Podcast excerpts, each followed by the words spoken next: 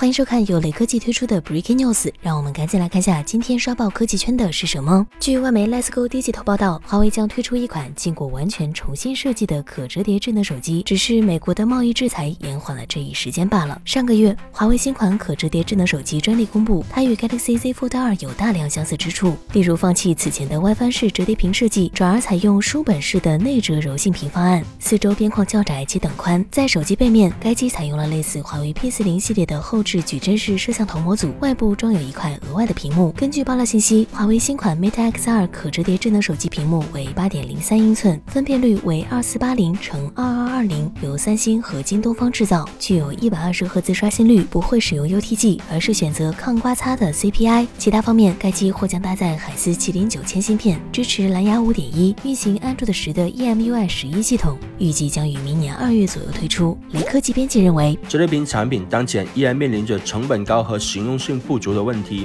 但我们也能明显感受到每一次迭代更新，各家的新品都在逐渐改善这些问题。华为之前几款折叠屏手机都获得了不错的市场反应，不出意外的话，最新款的折叠屏手机也能卖得极好。